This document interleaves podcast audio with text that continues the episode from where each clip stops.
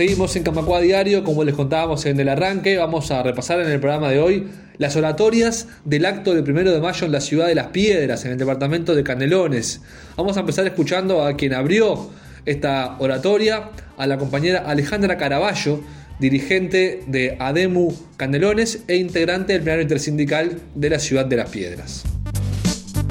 Muchas fechas en el año nos convocan a la reflexión sobre el rol de los trabajadores y la vigencia de nuestra historia y de la organización sindical que hemos construido con esfuerzo e inteligencia, contra persecuciones, cárcel, represión, tortura y desapariciones, quisieron borrar y desarticular nuestra lucha.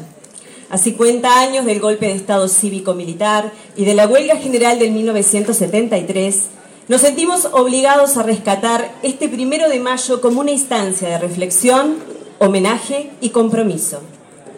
En 1984, como refleja la investigadora local Alejandra Freire, se realiza el primer acto local del PIC-CNT, la organización que decidimos los trabajadores en la salida de la dictadura, y de allí elegimos esa parte de la proclama que creemos refleja una época y algunos puntos de coincidencia con la actualidad. Nuestro plenario es la forma orgánica en que los trabajadores de la zona aunamos esfuerzos al movimiento sindical organizado en el PIT. Por esta situación, no puede ocultarnos la realidad de que el movimiento sindical en la zona es aún incipiente, en la mayoría de los casos siendo reducido el número de gremios cabalmente constituidos. Desde aquellas palabras en aquel momento, se hace necesario, hoy más que nunca y a la luz de los urgentes compromisos y luchas que tenemos por delante, reforzar, potenciar y dar plena participación a los trabajadores de la zona, procurar que todos puedan sentir que aquí somos uno, el PIT-CNT, el de la lucha renovada en la defensa de los ideales de siempre, todo para la lucha popular, nada contra el obrero. Firmes contra el gran capital y sus intereses de mantenernos desunidos, pobres y con una mínima educación, sin poder gozar de nuestros derechos elementales, salud, vivienda, alimentación, esparcimiento, libertad de expresión y de organización para manifestar como siempre en alta voz las diferencias que tenemos con los que más tienen y la solidaridad con respecto al sufrimiento del pueblo.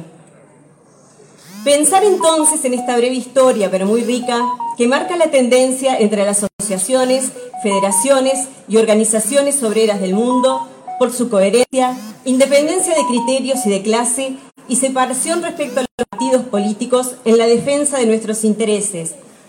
Es hoy, más que nunca, un imperativo para todos los que estamos en este lado del camino. Con respecto a la educación, en el comienzo de la década del 90, se hablaba en Uruguay de la educación y su deterioro acelerado, asociado a la dictadura y a las políticas de ajuste del gobierno de esa época. Hoy, 30 años después, presenciamos un nuevo proceso de ajustes y retrocesos en los aspectos económicos, legales, de condiciones de trabajo y además en temas técnicos que afectan los procesos educativos de los docentes y de los hijos e hijas de los trabajadores uruguayos, que son aquellos con los que convivimos a diario en los salones de clase. Así, en todas las ramas de la enseñanza se ha dado una disminución de la inversión directa por niño, niña o adolescente, resultando esto en menores asignaciones, todo ello acompañado por recortes en cargos de maestros, profesores, talleristas, auxiliares, equipos de dirección, docentes de apoyo y equipos técnicos. La NEP ha invertido mucho en propaganda para vender el éxito de la reforma educativa, cuando faltan argumentos y profesionalidad, para intentar convencer al pueblo uruguayo y a sus trabajadores de que se ha iniciado un proceso de reforma de la educación que se ha consultado a todos los protagonistas y que es la primera vez en la historia que se piensa en el sistema y sus protagonismos. Protagonistas. No vemos nada de esto. Por el contrario, se acumulan las incoherencias entre el relato de las autoridades sobre la reforma educativa y la realidad que observamos en nuestras comunidades educativas. No se consulta a nadie. Cuando se hace, no se toma en cuenta lo que decimos. No se escucha a las asambleas técnico-docentes, ni a los sindicatos, ni aquellos que opinan en forma individual. Se muestran documentos que cambian su contenido en horas y días por estar mal redactados, con errores, incompletos y sin pensar en las necesidades de personal y de recursos económicos extras para poder hacer lo que dicen que quieren hacer. En secundaria, vemos atropellos que pretenden ser legales, como lo sucedido en el Java, los problemas para funcionar las ATD y la existencia de sumarios iniciados sin motivo de peso, como fue el de los profesores de San José o al director del IABA, que lo acusan de insubordinación por cumplir con su función. Mediar, buscar consensos entre la comunidad educativa sin vulnerar derechos. Exigimos el reintegro inmediato del director. En primaria,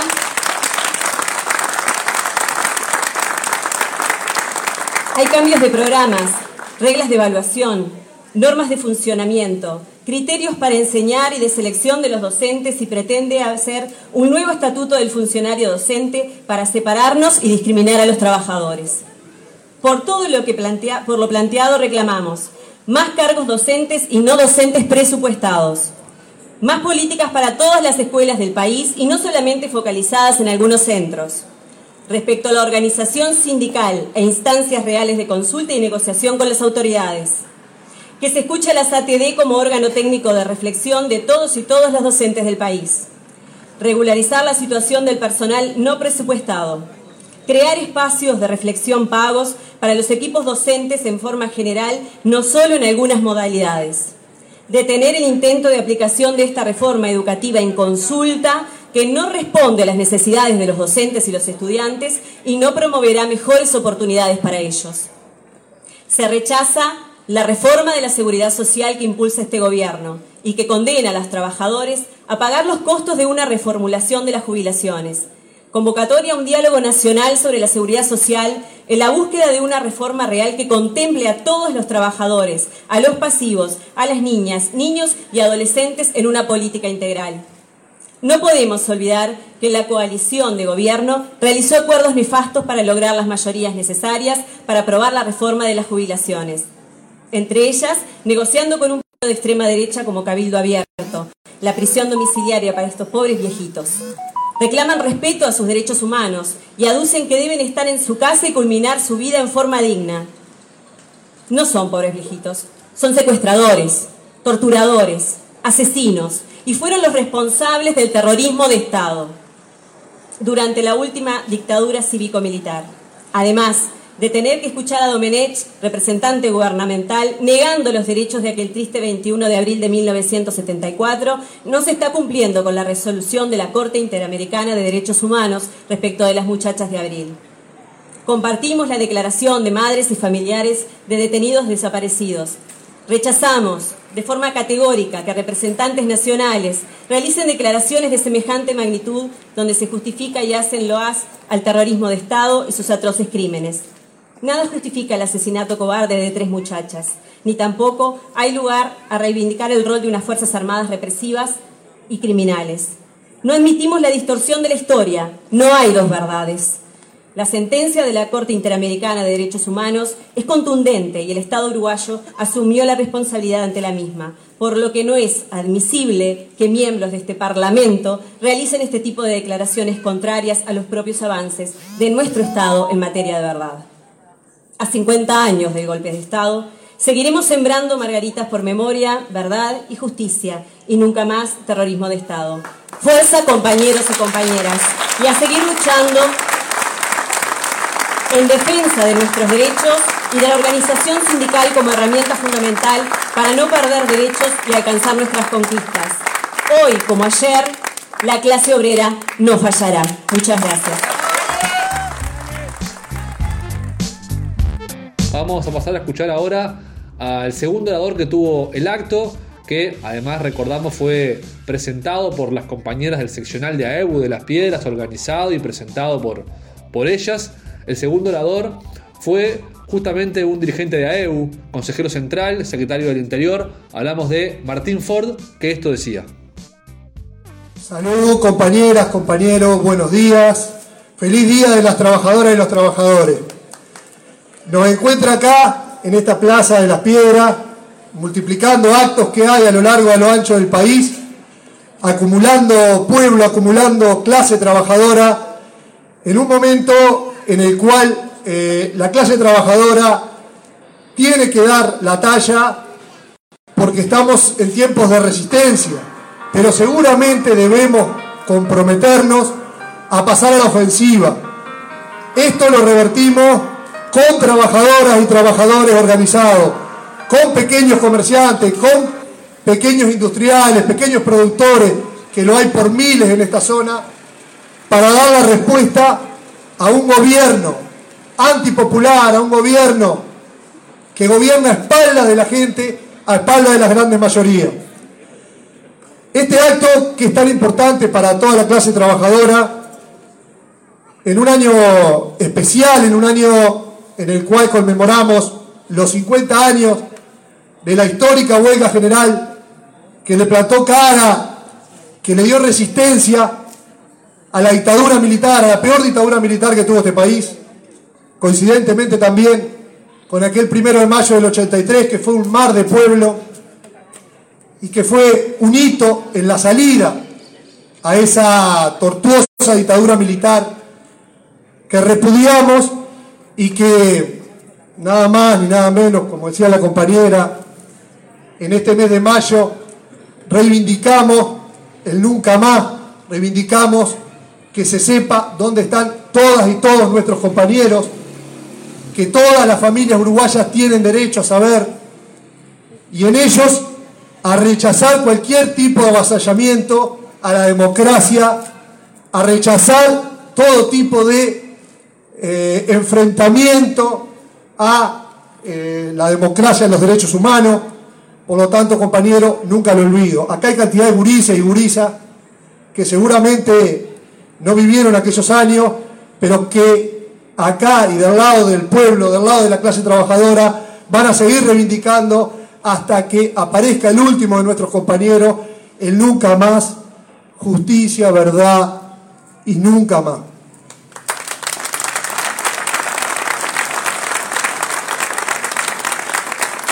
Venimos, venimos de una etapa complicada, estamos en una coyuntura difícil, nada nuevo, eh, enfrentando un embate neoliberal como el de los 90, con, con la misma casta, los mismos apellidos, pero con una virulencia más fuerte, con un mejor manejo del marketing, de las comunicaciones, de los medios, donde muchas compañeras, muchos compañeros eh, no han aún entendido que de esto se sale solamente con lucha, con unidad y porque somos más. Somos más los trabajadores. Nos han vendido el cuento de la clase media, que es un cuento precisamente. Somos clase trabajadora, compañeras y compañeros. El que trabaja, el que quiere un salario, es clase trabajadora. Si apenas le da para vivir, nos tendría que dar vergüenza. Y si tiene mejores condiciones, también es clase trabajadora.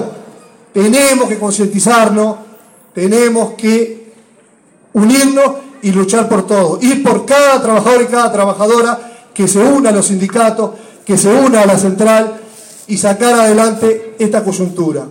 Nos acaban de enrostrar una reforma jubilatoria disfrazada de reforma de la seguridad social urgente y necesaria, que no hace más que, es totalmente anacrónica y nos hace nada más que volver al siglo pasado mínimamente, donde este ajuste fiscal feroz se pone sobre los hombros de los trabajadores, no pidiéndole un peso, un dólar a la clase poderosa, a las grandes multinacionales. No se saca una exoneración. Simplemente la solución o el emparche es trabaje el más porque vive el más, como un determinismo, y bajemos las pasividades y al final va a ser trabajen hasta morir. Esto no es más ni menos que ir liquidando la seguridad social como la conocemos y como nos enorgullece. La seguridad social que nace con el nacimiento de las personas y hasta sus últimos días.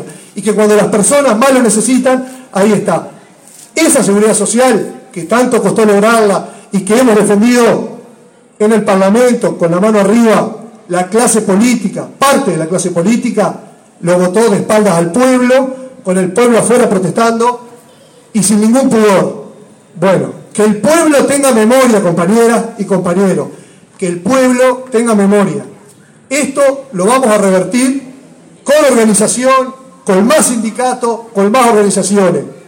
Seguramente en el Congreso del Pueblo que venimos preparando, debamos tejer esos lineamientos y de alguna forma resistir y revertir esta, esta afrenta contra la clase trabajadora, contra las grandes mayorías, conjuntamente con las demás organizaciones, con la intersocial, con los movimientos feministas, con los movimientos cooperativos, con los estudiantes, que hoy por hoy nuevamente vuelven a ser eh, criminalizados, vuelven a ser perseguidos, como en otros tiempos.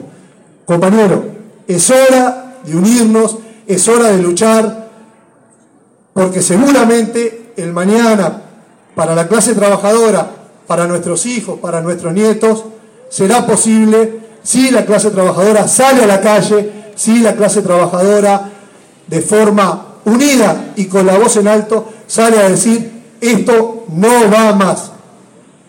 Y somos clase trabajadora independiente, pero nunca indiferente, compañero, nunca indiferente.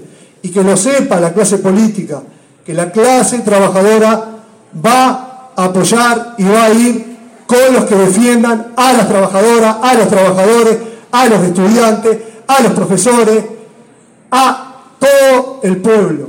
Así que compañeros, este, pedirles el mayor de los esfuerzos multiplicar estos actos, multiplicar esta movida, salir a la calle, no quedarnos atrás del aparato de la, caja cuadrada y comernos todo lo que nos venden y dar la pelea que debemos dar por nosotros, por este presente y sobre todo por el futuro. Arriba compañeras, compañeros, arriba la clase trabajadora, arriba los que luchan, el movimiento sindical estará a la talla. ¡Salud!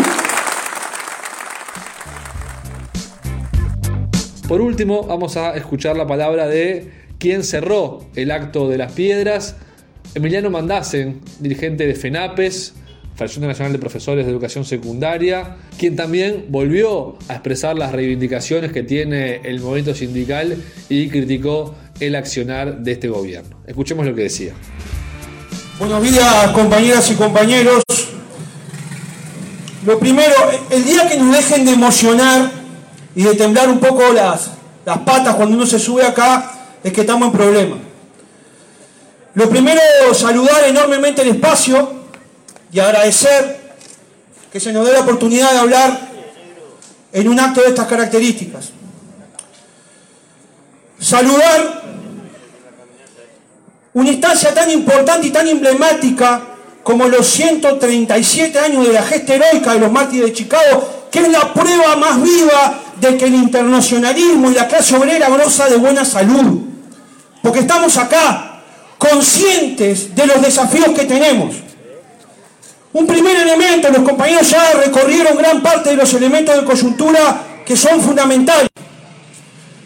Compañeras y compañeros, tengamos claro, este gobierno tiene muy claro su rumbo y no caigamos en la trampa de pensar que no saben lo que están haciendo. Tenemos que tener claro eso. Tienen muy claro lo que están haciendo. Y lo que están gestando a escala brutal es un modelo de ajuste y desigualdad que está quebrando en los más débiles, que está generando desigualdad. Y una sociedad que se gesta bajo la desigualdad y bajo la impunidad es una sociedad que genera violencia. Y les duele todo lo colectivo les duele. Todo lo que sea organización, todo lo que salga del individualismo absoluto y de pensar en mi ombligo les duele. Por eso toda manifestación de estas características les duele, les molesta. Porque esta clase, junto a las organizaciones sociales, junto al campo popular, ya reveló cuál es el método para enfrentar este modelo del ajuste. Es salir a la calle, es dar la batalla casa por casa, vecino por vecino, a salir a convencer de que otra sociedad es posible. Una sociedad donde no impere la desigualdad, donde no normalicemos ver gente muriéndose de hambre, gurises cagándose de hambre en los liceos, gente tirada en la calle. A eso tenemos que apostar. Esa es la batalla. La madre de todas las batallas. Es una batalla cultural. Y para eso hay que transparentar el debate ideológico No estamos todos para lo mismo. No estamos todos en la misma.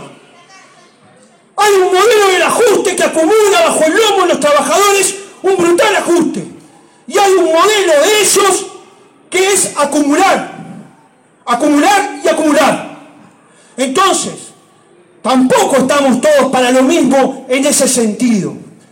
Porque vivimos una sociedad que acumula cada vez más opulencia en algunos lados y cada vez más pobreza en otros. Y hay que decir, es pobreza. Es pobreza estructural. Con la recolección de firmas y el referéndum, la clase trabajadora dio una prueba brutal junto a las organizaciones sociales de que había que salir. Más allá de las autocríticas y de la mano de las heridas y reflexionar de qué nos había pasado, salimos a luchar. Casa por casa, barrio por barrio, hablar con el vecino, con la vecina, en el patio, en la plaza, donde sea. Después fue una recolección de firmas que fue una gesta heroica y lo siguió. Lo siguió profundamente, pese a que técnicamente fuimos derrotados. Políticamente fue un triunfo de todo el campo popular. Ahora, aplican una reforma jubilatoria que muy bien decían las compañeras y los compañeros, pega el ajuste en el lomo de los trabajadores. Acá no se cuestiona que hay una pirámide invertida y que es en el único lugar del mundo donde los trabajadores aportan más que las patronales al sistema de previsión social. No se cuestiona. Pero además de todo, hacen un acuerdo tras bambalina para de alguna manera legitimar la impunidad de este país y soltar a los asesinos y mandarlos para la casa. No tienen vergüenza. No tienen vergüenza. Porque lo que está en juego es un modelo estructural de sociedad. La demostración popular fue gigantesca.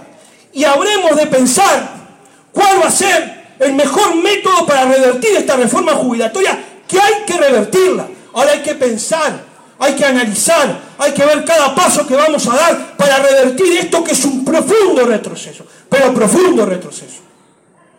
En el campo educativo, la compañera lo escribía muy bien, hay un ataque feroz y la educación y el combate por una educación pública, democrática, no es patrimonio de los trabajadores de la educación solo, debe ser patrimonio de todas y todos. Los necesitamos a todos en esa batalla, porque saben que se va. Además de la distribución de la riqueza, que está acumulada en pocas manos y cada vez en menos manos, lo que está en disputa es la distribución del conocimiento. ¿Por qué?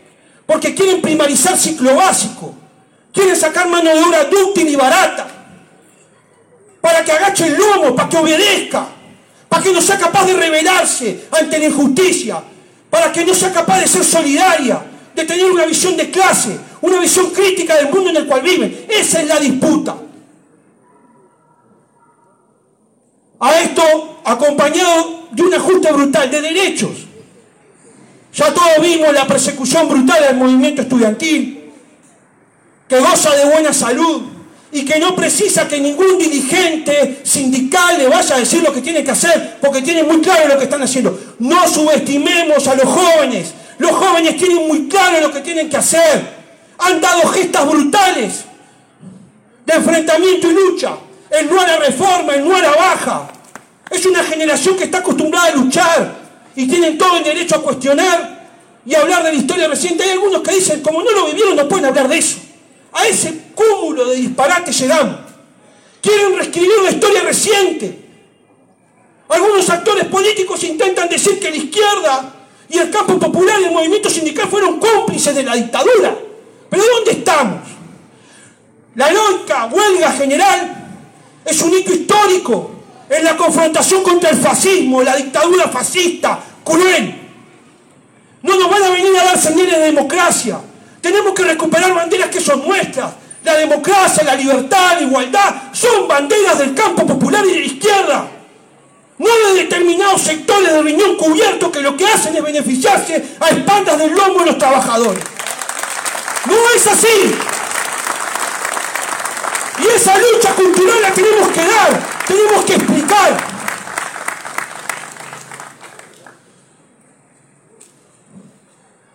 Con otro elemento más, un ajuste presupuestal feroz. Feroz. Más de 150 millones de dólares solo en la NEP. 700 millones de dólares de pérdida de salario, de masa salarial en el país. Vamos rumbo a una última rendición de cuentas. Y en esa rendición de cuentas no está en juego solo el sector público. Hay que pujar una rendición de cuentas que va a ir de la mano de los consejos de salario para que la distribución y lo que se vote no sea un carnaval electoral.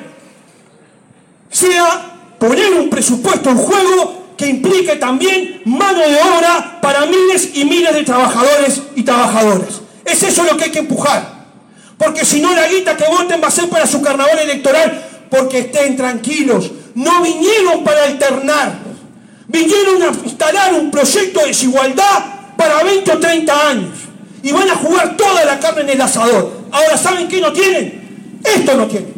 Más organizada, capaz de salir casa por casa, barrio por barrio, lugar por lugar, hablar con la gente. Y después, un ajuste pedagógico en la educación. Fíjense una cosa, solo un ejemplo. Hablan de guerra civil en la época de la dictadura. Instalan en los programas la teoría de los dos demonios. Con total impunidad. No se les mueve un pelo. No resiste ningún tipo de análisis. Y eso hay que salir a combatirlo culturalmente. Los cómplices de la dictadura no están acá, están allá. Del otro lado. Y no estamos todos para lo mismo. Y lo otro, compañeras y compañeros, tenemos un gran desafío. Generar una perspectiva de movilización, de método de lucha, pero de programática. Hay que ir a un Congreso del Pueblo que discuta con todas y con todos grandes lineamientos de cambios estructurales en toda la línea. Porque se enfrenta un modelo de desigualdad con un modelo de cambio estructural y que además, compañeras y compañeros, hay que tener correlación de fuerza porque hay que tocar un poco el capital. Porque si no, no vamos a poder sacar la guita para revertir lo que reventaron en estos cinco años. Reventaron toda la ayuda social.